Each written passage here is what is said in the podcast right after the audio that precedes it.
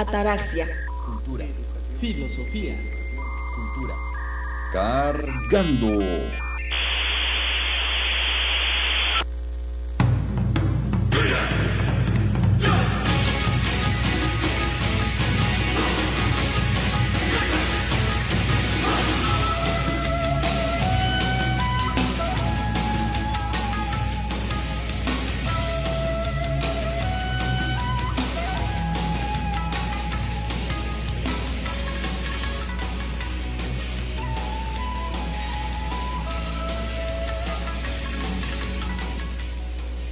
Tardes a quienes sintonizan la señal de Radio Universidad de Oaxaca por el 91.5 de FM XHVJ. Estamos de regreso en esta tarde ya lluviosa, aunque también, no sé, un poquito despejada. Está el clima algo raro. De este sábado 23 de octubre de 2021 con otra emisión de Ataraxia, Cultura, Educación y Filosofía. Nuevamente me acompañan en cabina eh, Jonathan Mendoza y Francisco Altamirano. Bienvenidos, Masters. Hoy tenemos preparado un programa especial, un poco diferente a lo acostumbrado. Cuéntenos un poco cómo se encuentran. ¿De qué vamos a hablar hoy? Hola, hola, ¿qué tal? Eh, sean bienvenidos, sean bienvenidas todas y todos los que nos escuchan como ya es costumbre cada sábado por el 91.5 de Radio Universidad de Oaxaca. Eh, de este lado de los micrófonos, como ya lo mencionó Oswaldo, estoy Jonathan, Jonathan Mendoza. Y sí, este, este fin de semana les tenemos preparado un programa eh, especial relacionado con, con los contextos que, que, han marcado las fechas que, que, estamos pasando. Y vamos a hablar sobre el ser otaku, lo otaku. ¿Nani? Hey, ¿Qué tal? Muy buenas tardes a todos y todas que nos están sintonizando por este momento a través de sus radios, sus teléfonos celulares o por sus computadoras. Claro que sí, estamos muy contentos este, de estar aquí este sábado, tener la oportunidad de compartirles acerca de lo otaku. Vaya que sí, ¿eh? Se va a poner, se va a poner interesante. Igual no olviden seguirnos en nuestras redes sociales, búsquenos en Facebook como Ataraxia Radio o arroba ataraxia.rado en Facebook, en Instagram y en Twitter. Ahí hacemos algunas preguntas, nos pueden ir compartiendo sus pensares, eh, opiniones, preguntas y los iremos abordando también en este programa. Pues bueno, ya anunciado, otaku. Lo otaku, ¿qué es eso? ¿Quién es el otaku? ¿Qué es lo otaku? A ver, hablar de la palabra otaku nos remite o nos evoca una sensación de extrañeza, de rareza, de anormalidad, de algo que el sentido común nos obliga a ver como desencajado de todo aquello que se nos presenta como normal, o sea, desencajado de todo lo que es normal. Habrá que ver entonces, pues, qué es lo normal primero, ¿no? Sería interesante ir abordando primer, primero con esto. Como se mencionó en el programa anterior, casi al final, sobre lo peligroso que es el sentido común, porque nos lleva a vivir eh, la vida, nos, nos mete, nos coloca ahí en la vida del se dice, ¿no? algo que decía por ahí Heider también. Se dice que debo comer esto y lo otro. Se dice que debo ver esto. Se dice que debo escuchar tal música se dice que debo vestirme, vivir, leer, consumir tal cosa o la otra. O sea, una infinidad de cosas, así como en su mayoría pues actúa el sentido común como una especie de sendero que nos guía o conduce por la vida. En palabras de Heidegger y de algún otro existencialista que todavía no recuerdo bien ahorita, sería algo así como vivir una vida inauténtica. Bueno, Igual habrá que preguntarse en algún momento cómo sería vivir una vida auténtica, ¿no? Pero esa pregunta la dejaremos pendiente para cuando hablemos de existencialismo.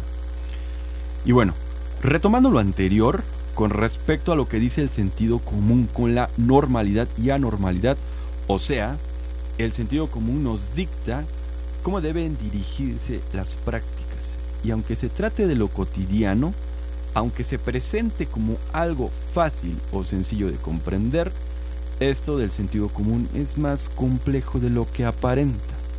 Por ejemplo, la psicología social, representaciones sociales, eh, trabaja el estudio y comprensión de estos significados, significaciones, e, etcétera, que tienen que ver con el sentido común.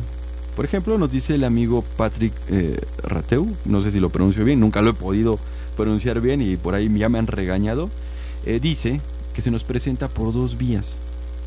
La primera tiene que ver con su constitución por multiplicidad de situaciones, multiplicidad de acontecimientos y una multiplicidad de individuos y grupos. Por el otro lado, también se presenta como aquella toma de decisiones y emisión de pronunciamientos. Ojo con esto. Posicionamientos con respecto a los temas cotidianos. Esto incluye grupos de personas o temas relevantes del día a día y que además reafirma nuestro comportamiento u opinión con estos grupos o temas. O sea, traducción. Nos marcará cómo vamos a comportarnos, cómo nos vamos a dirigir y cómo vamos a interactuar de forma general con los grupos a los que no pertenecemos y viceversa, dependiendo de la opinión común, por supuesto. Vamos a generar, vamos a ir generando posicionamientos y afinidades que nos hará pertenecer o no a un grupo u otro. Entonces, después de toda esta explicación, el sentido común es altamente excluyente con todo aquello que no se devela dentro de la realidad que se considera normal. Habrá entonces grupos marginados, grupos raros, temas controversiales e intratables, excluidos. En este caso, todo lo otaku. ¿Qué piensan ustedes, Masters? Y es que lo otaku se nos presenta como aquello que se antepone a lo normal, ¿no? Justo como lo comentaba aquí el, el Master. Entonces, es ahí donde, donde estamos, estamos un poquito controversiados. En esto de que, que, para empezar, ¿qué es lo otaku?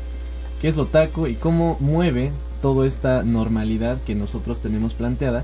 Porque de alguna u otra forma la perturba, ¿no? La perturba al presentarse como una distinta manera de vivir, de percibir la vida, de convivir.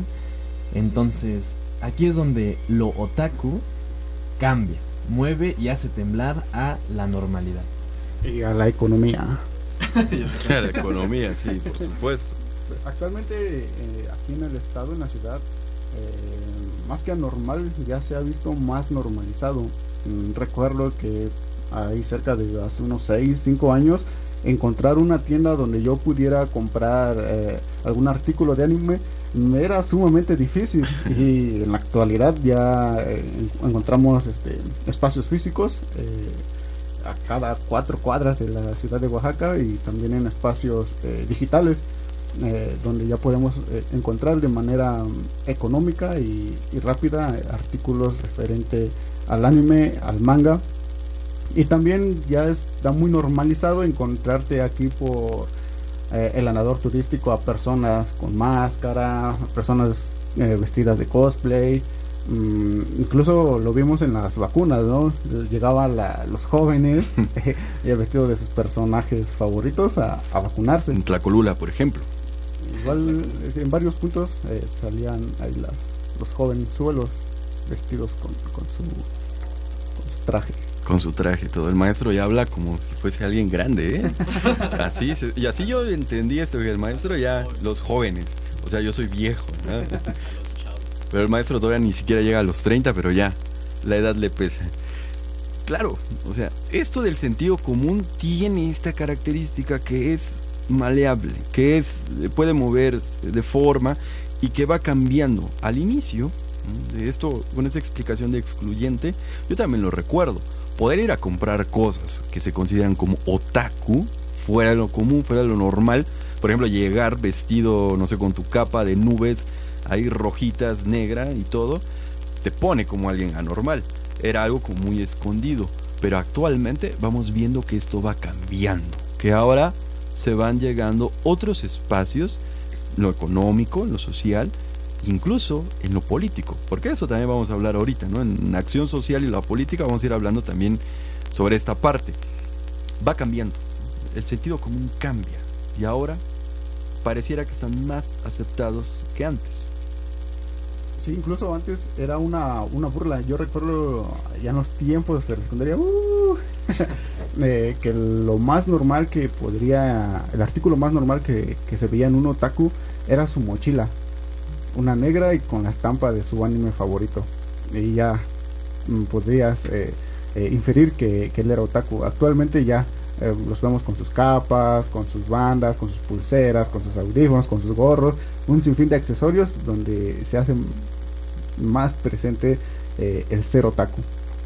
Y que aquí también le mandan mensajes al maestro. Dice por ahí, díganle al maestro Jonathan que ser otaku es ir a los Imagina, a las convenciones. Incluso el Imagina se celebraba por ahí nada más una vez al año y ahorita el Imagina ya se celebra unas dos, tres veces al año y ya hay este eh, otras empresas que también traen convenciones de, de anime al estado.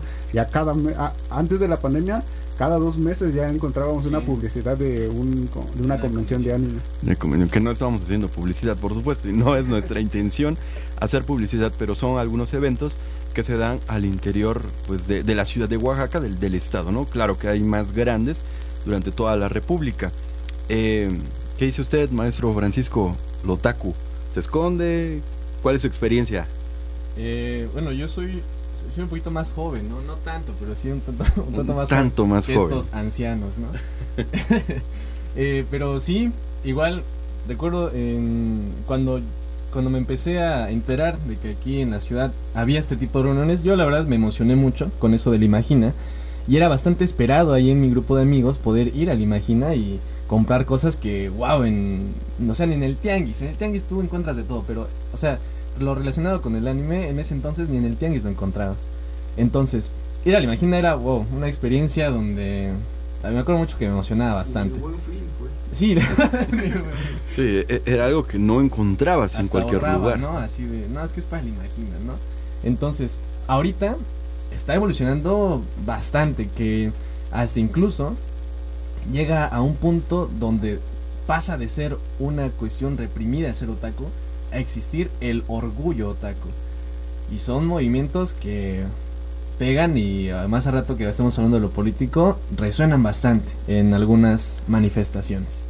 Exactamente. Entonces, parte, ¿no? Como dice Francisco, era el momento, ¿no? Esta convención era el único momento, el único espacio en el año durante toda la vida que transcurría en ese año en la que te podías expresar.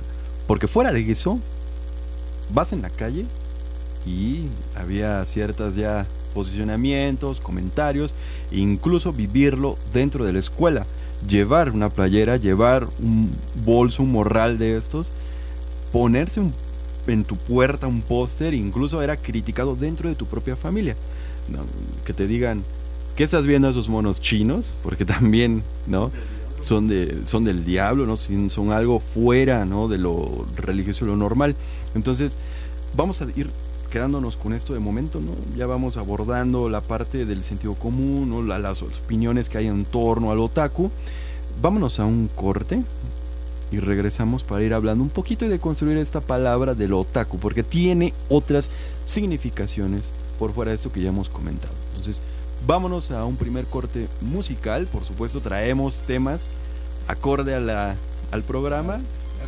Entonces, Para que la coreen junto con nosotros. perfecto. Muy bien, vámonos a un corte y regresamos.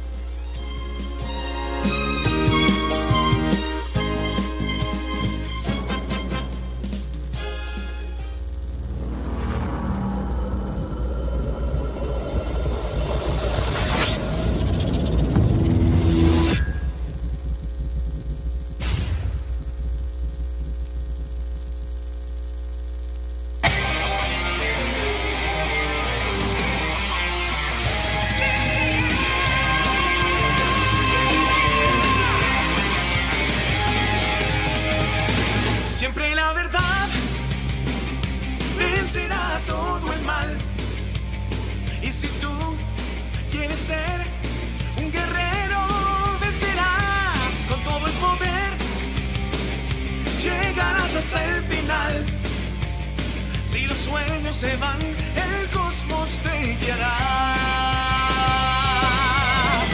Pega sus fantasías, luz y libertad, porque son tus poderes como el corazón, nadie te dañará. Sencilla, jóvenes guerreros, sencilla.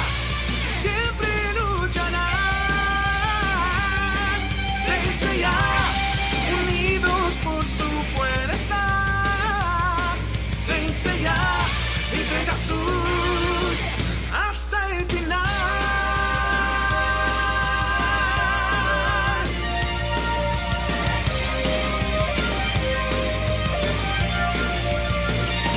Con la convicción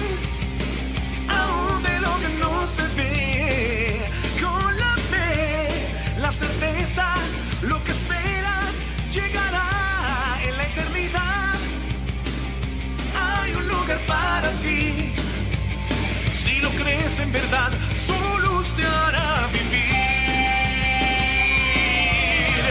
Pegasus Fantasy, luz y libertad, porque son tus poderes como el corazón, nadie te dañará. Senseiya,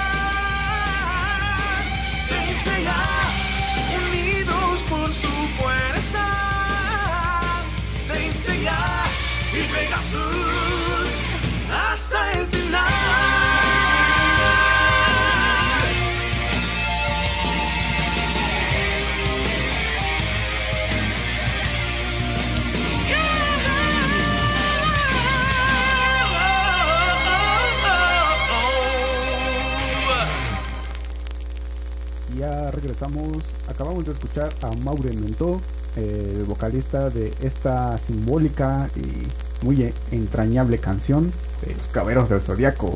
Em, saludos, ya vamos con los saludos. Muchas gracias a todos los que nos están sintonizando por el 91.5 de Radio Universidad de Oaxaca. Saludos a Diana, saludos para Alejandra. Un gusto poder saber de ustedes. eh, les mandamos muchos saludos. También un saludo para Azalia Ramos. Mm, Les recordamos que nos pueden seguir en nuestras redes sociales como arroba ataraxia.rado y en Spotify como Ataraxia Radio. Bien, pues ya después de escuchar este tema, este temazo de los 90s, 80s, bueno, de los 80s es la, el, el anime, ¿no? Los Caballeros, pero llega un poquito más para acá en los 90 ya con su eh, edición o su traducción latina, ¿no? porque originalmente los Caballeros llegaron con el intro, a lo mejor nadie se acuerda porque es súper viejo esto, llegaron con otra canción pero hecha en España y ya con esta versión de Maureen Mendo, eh, pues es la que todos o la mayoría reconocen, ¿no? Con este esta fascinación que tenía el anime en los 80 sobre el metal y el rock. Y bueno, ¿por qué iniciamos con el anime? ¿Por qué colocamos esto, lo posicionamos lo otaku primero con lo que tiene que ver con el anime, el manga? Porque referirse al otaku, al menos en México, se tiene que ver o se ve como una persona fanática al anime y manga. Cuando alguien de casualidad comparte una imagen, por ejemplo, de Japón o, alguna imagen que tenga una animación ahí, eh, de, de un anime, es ya nombrado como un otaku, o sea, con una connotación que sobre todo también es peyorativa, que se asemeja a una burla o señalamiento de alguien anormal y raro, obviamente. Esto entra en el grupo de las palabras peyorativas también que se usan, eh, por ejemplo, lo friki, lo, lo geek, el nerd o el freak, ¿no? Lo, friki, el, el gamer. Bueno, el, el gamer dicen aquí también, ¿no? El maestro, el gamer creo que tiene otra connotación no tanto peyorativa ahorita, pero ya es más aceptado que estas palabras. Por ejemplo, lo friki pues viene de lo, del freak, ¿no? Del raro. El nerd, del que está metido ahí en un tema muy metido ahí con los libros, muy interesado en algo, que no dista mucho de lo que es El otaku. filósofo. El filósofo, lo- los que están aquí en la radio, ¿no? Entonces, entra en este término también.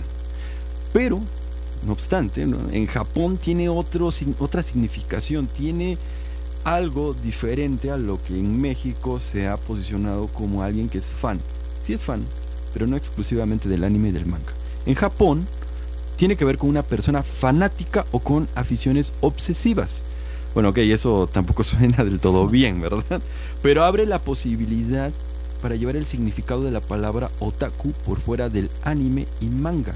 O sea, un fan de cualquier cosa. Entonces la pregunta es, ¿quién es un otaku?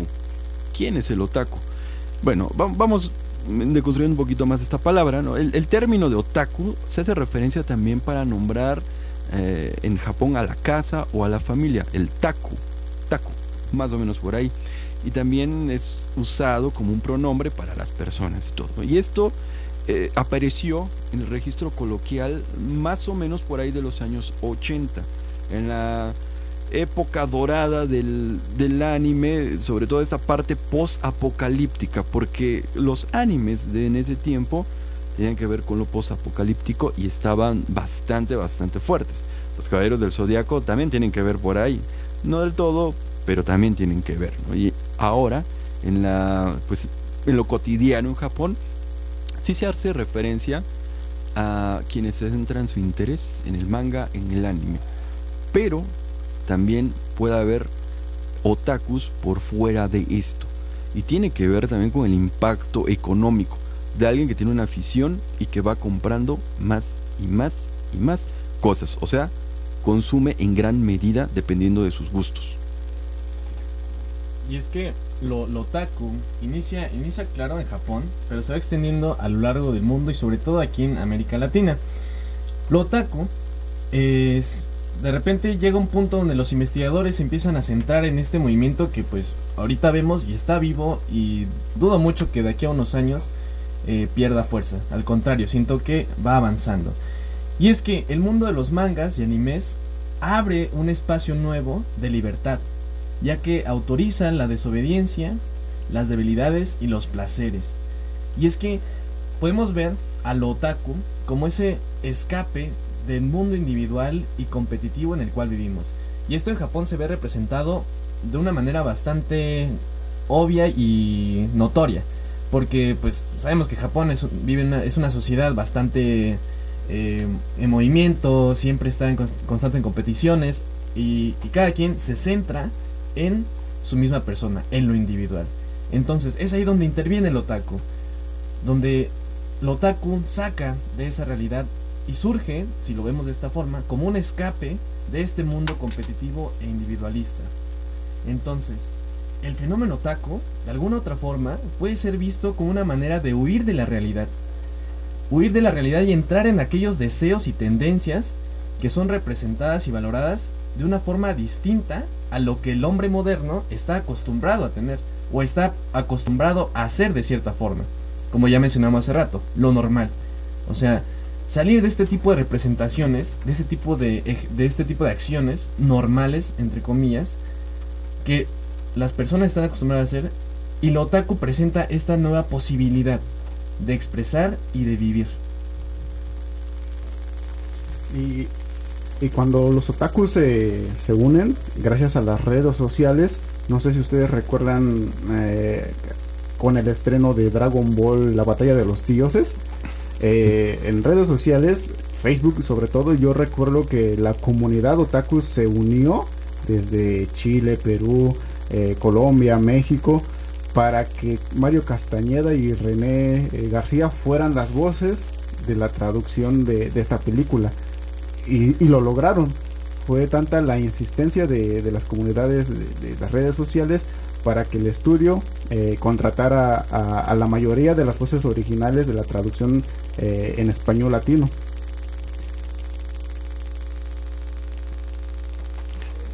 Más o menos estoy haciendo memoria, ¿eh? más o menos recuerdo, porque ya tiene unos años esa, esa película de la Batalla de los Dioses. Claro que la fui a ver, por supuesto, y también fui a ver la- las últimas de Dragon Ball. Bueno, con esto que ya nos han mencionado, con la parte individual, eh, por supuesto, esto nos marca, ¿no? Que es un escape de lo que se llama normal, ¿no? Y, y ser normal es bastante, bastante opresivo porque debes llevar una línea y no salirte por fuera de eso. O sea, es como colorear siempre dentro de los márgenes, pero no puedes colocarle otro color a esa imagen, porque si no, entonces ya te tildan de algo fuera de esto. Y, por ejemplo, hicimos la pregunta en, redes sociales sobre lo otaku. Nos llegaron algunas respuestas bastante interesantes que nos van a ir dando también puntos de referencia para ir entendiendo lo que el colectivo, la, gente, pues considera que es un otaku. Por ejemplo, en una que nos mencionaban acá, eh, nos decían que por ahí del 2014 el ser otaku era un sinónimo de rareza. Un sinónimo de rareza, algo que ya fuimos ahí comentando. También que quienes se autoperciben como otakus tienen que ver con el anime, tiene que ver con el manga. Algo que igual, ¿no? En México es, es bastante usual verlo como lo fuimos mencionando. Y sobre todo una respuesta por ahí interesante. La identidad otaku es símbolo de diversidad cultural. Diversidad, por fuera. Hay otras respuestas por ahí que no son del todo, aunque dicen que en tono de broma, pero de repente dicen que de broma en broma la verdad se asoma, ¿verdad? Bueno, verdad, no voy a, no voy a decir verdad. No, no, está, está vetada esa palabra aquí. Dice, otaku es alguien que no se baña. Sí nos bañamos. No, no diario, pero, pero sí nos bañamos. Pero al menos un cubetazo de agua. Luego, aquí hay otras más fuertes, ¿eh? Los que son vírgenes y no se bañan. Sin comentario. Eso sí, sí. Luego, hay otras respuestas también. Dicen, un ninja que maneja bien su chakra. Entiendo la referencia por ahí. Alguien dice por ahí, perfección. Alguien me nombró a mí como el otaku. Saludos por ahí. Y otra que dice por ahí, eh, persona que le gustan mucho las cosas que tienen que ver con el anime. Entonces, no son muchas las respuestas, tenemos por ahí algunas, pero que van entrando con esto que llevamos mencionando, ¿no? ¿Qué es lo que piensa el colectivo mexicano? ¿Qué es lo que piensa la sociedad mexicana a través del sentido común que va direccionando nuestros posicionamientos, nuestras creencias ¿no? y nuestra afinidad? Por sobre todas las cosas pareciera que es algo fuera de lo normal, que es alguien extraño, que es un extranjero, alguien que no encaja dentro de esta normalidad. Y por eso mismo lo que decía Paco, pareciera que es alguien que está por fuera y que busca un escape. Y estos temas también son plasmados dentro de los animes que están ahí. Porque, a ver, hay quienes no quieren ver anime porque son dibujitos, pero sí ven Toy Story. sí ven Toy Story, sí ven Pixar, eh, sí ven Disney, sí ven la sirenita, sí ven, este, ven las caricaturas y todo. Bueno, esos son dibujos también, pero con otras temáticas. Entonces, pareciera que todo lo oriental está por fuera del consumo local. Y esto, ¿no? También lo podemos llevar a otro lado, la parte social, la parte política con respecto a los otakus, porque hay algo también ahí que se puede ir comentando. Y es que hace, hace poco, era, era que retomábamos antes de, de- platicar este tema, y veníamos hablando acerca de, lo, de que el otaku se presenta actualmente como un movimiento social incluso, porque se representa de forma política en varias eh, manifestaciones, en varios eventos políticos, y ahorita eh, vamos a retomar eso, pero el otaku genera comunidades y son comunidades bastante fuertes que con el tiempo se van fortaleciendo, van abarcando más territorio y que de alguna u otra forma pues tienen una fuerza y representación política. Pero bueno, me parece si nos vamos a un corte maestros, ¿les parece bien? Entonces, nos vamos a un corte, esto es Ataraxia, arroba ataraxia.rado en nuestras diferentes redes sociales y volvemos con esto que es lo otaku.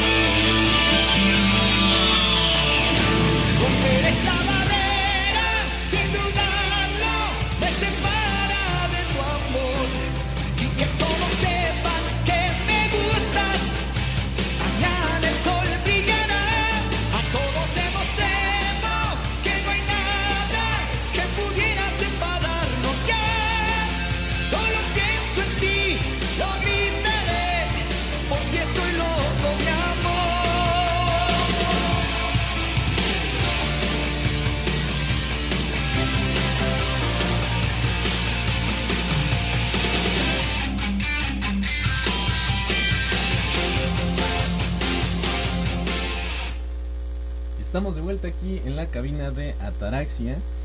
Quiero este, hacer mención a Adrián Barba. Escucharon a Adrián Barba con el tema Quiero gritar te amo a inicios de los 90. Perteneciente a, este, eh, a esta serie de Slam Dunk. Es Adrián Barba, un ícono, eh, intérprete de varias canciones que hemos escuchado en estos eh, animes que pues rondan y giran alrededor del mundo. Vamos a empezar con unos datos random antes de seguir como con el hilo de este tema y con unas recomendaciones. Primero con las recomendaciones. Les recomendamos ahí un poquito de anime este, apocalíptico y post-apocalíptico también, como Armageddon, Akira, eh, Ghost in the Shell y también la muy famosísima que espero que la mayoría conozca, Neogenesis Evangelion. Entonces ahí para que le puedan dar una checadita, tienen bastante trasfondo este, filosófico que puede ser rescatado y es un buen análisis de esto que se presenta o que puede venir, ¿no? Que es lo esperado, lo apocalíptico. Y claro que sí, sé que ustedes por ahí han escuchado en memes, en audios, en Facebook, esta icónica frase de Nani. ¿Y de quién viene esta frase? Bueno, de Hokuto no Ken, de Kenshiro. Entonces ahí para que lo tengan anotado, ya para que cuando les digan Nani, pues entren un poquito en contexto. Seguimos, este maestro Jonathan, por favor. También una frase que se hizo muy famosa en estos últimos años eh, es la de entreguen sus corazones a Segayo de, de la- Ah, del sí. anime este el, bueno. el ataque de los titanes y, y hablando de esta frase se hizo muy popular eh, sobre todo en América Latina Eh, antes de la pandemia eh, estaba eh, había un estallido social en América Latina y en otras latitudes del mundo, por ejemplo en Bolivia, en Ecuador, en el Líbano, en Hong Kong, en India, en Nueva York, en Kurdistán y en México. Eh, la presencia otaku se vio mayoritariamente en Hong Kong, donde nos dieron una clase de, manifestación, una clase ahí anoté varias cosas, donde los otakus eh, tenían facilidad de acceso a, a las tecnologías, a las innovaciones tecnológicas que eran capaces de destruir cámaras eh, con reconocimiento facial, bloqueaban sus celulares, creaban hashtag, creaban algoritmos para reunirse en puntos céntricos, en parques. Eh, fue toda una obra de arte lo que hicieron los otakus ahí en Hong Kong. Eh, y más cercano aquí en, América Latina fue, fue en Chile. Apenas el 18 de noviembre, de octubre, perdón, se cumplieron dos años de este estallido social, donde primeramente eh, fue provocado eh, por los estudiantes preparatorios y secundarios. Eh, posteriormente se unieron los sindicatos, eh, las personas y finalmente por ahí veíamos la actividad, eh, la protesta digital con los memes, la política del meme. Todo se hacía, todas las, las protestas lo hacían digitalmente por el meme y de ahí evolucionó a que los otakus tuvieran presencia en los parques, en las barricadas y en los enfrentamientos con los policías aquí en Chile. Hablar entonces del otaku no solamente se queda en esta eh, cuestión de tener los intereses hacia un tema nada más particular que podría ser en la América Latina so- sobre todo con el anime, el manga, los cómics, la, la colección sobre esto. Lo otaku también se presenta como algo que viene a rebelarse contra lo normal, que viene a ser una consigna de protesta contra toda aquella normalidad. Porque no hay nada más feo que todo eso anormal, o todo eso normal que se nos presenta, se nos menciona. Entonces, lo otaku muestra esto, se forma un colectivo, se forman posicionamientos, se agrupa. Como decía hace un momento, tiene que ver con la casa, con el hogar. ¿Y qué hay dentro de la casa? La colectividad, un lugar seguro. Lo otaku es toda rebeldía, toda protesta. Ir en contra de lo que se ha normalizado, como irte a parar, no te vas a vacunar y vas vestido de eso. Bueno, eso es completamente por fuera, ¿no? Algo como la filosofía también, que va a venir a cuestionar toda la normalidad. No es que diga que la, otaku y la filosofía son lo mismo, ¿verdad? Pero tiene algo de ahí interesante que se puede ir reflexionando con respecto a lo que es otaku. Yo iría cerrando con esta parte, que el otaku tiene que ver con la protesta social, política, económica también, y que ahorita se está colocando ya como algo aceptado. Hace unos 10 años pues era algo que a escondidas lo podías ir comentando, lo podías hacer visible, pero que ahora ha ido modificándose esta realidad, se ha ido modificando la opinión pública y que los otakus ya comienzan, ¿no? Lo otaku, más que nada, no como persona, sino como alguna actividad que está por fuera ya. Yo iría cerrando con eso, con la protesta, sobre todo. Sí, y también recordemos que en el 2020 hubo otro estallido social acá muy cerca en Perú, en donde se crea el Frente Otaku Peruano. Y traigo aquí el, posicionamiento de este frente que menciona, el manga anime nos ha enseñado que cuando el espíritu colectivo es uno, puede hacer posible lo imposible. Frase matona, ¿eh? Sí, bastante tremendo, ¿eh? Fuerte. Sí, igual, este, ya para ir como cerrando, igual me quedaría con esa parte, ¿no? Del otaku es esa contraposición a lo normal. Es, es ese movimiento, es esa fuerza que también se para, cuestiona y lo hace de una manera peculiar. Porque lo hace con representaciones gráficas y tiene un simbolismo bastante fuerte y amplio que con una simple playera, con un simple atuendo, causa estruendos en cualquier lugar. Y ya retomábamos eso de este, los, los compañeros, compañeras que hacían cosplay en- a la hora de formarse la vacuna. O sea, es un simple atuendo. Ni esa, y ese simple atuendo forma esa consigna de incluso resistencia a querer entrar en lo normal. Entonces, pues, nos quedamos con esta parte, símbolo de protesta, símbolo de oposición. Y reconocemos también pues la labor que este, hizo la comunidad otaku en este, los enfrentamientos en Chile. Eh, carteles llenos, llenos de, este, de animes con consignas a favor de esta protesta. Eh, también un personaje que salió en miles y sigue saliendo en miles de carteles, no sé si ustedes lo conocerán, Juan Carlos Bodoque, de 31 minutos. sí. Eh, está en todas partes Juan Carlos Bodoque. Ahí un saludo a, a los compañeros otakus de Oaxaca que están, están trabajando duro para, para hacer su chambita. Saludos, por supuesto, aquí en Ataraxia. Y ya, antes de cerrar, en esto de recomendaciones también me viene a la mente, ¿no? Porque si hablamos de protesta, la docencia también tiene que ver un poquito con eso. Y si hay interés en ver un anime que tenga que ver con lo educativo y exclusivamente con la docencia, la recomendación es ver GTO, Great Teacher Onizuka. Onizuka Sensei mostrando también por ahí un camino diferente de cómo ir abordando la docencia. Algo así como Merlí, que también era un controversial en las clases, ¿no? La diferencia es que Merlí, pues bueno, es un li- live action, De, Barcelona y GTO es un anime. Entonces, quienes tengan interesados ahí, anótenlo, vean ese anime para poder reflexionar también en torno a lo que se entiende por docencia, que en algún momento lo iremos abordando también en este programa. Pero bueno, se nos ha ido el tiempo bastante bastante rápido. ¿Algo último, maestro? Dos películas para recomendar sobre la, la animación japonesa y la revuelta social, La princesa Mononoke y Pompoko de Estudio Gilby. Uf, peliculones también. Pero bueno, eso es todo por esta semana. Nos escuchamos la siguiente semana en Ataraxia. Hasta la próxima.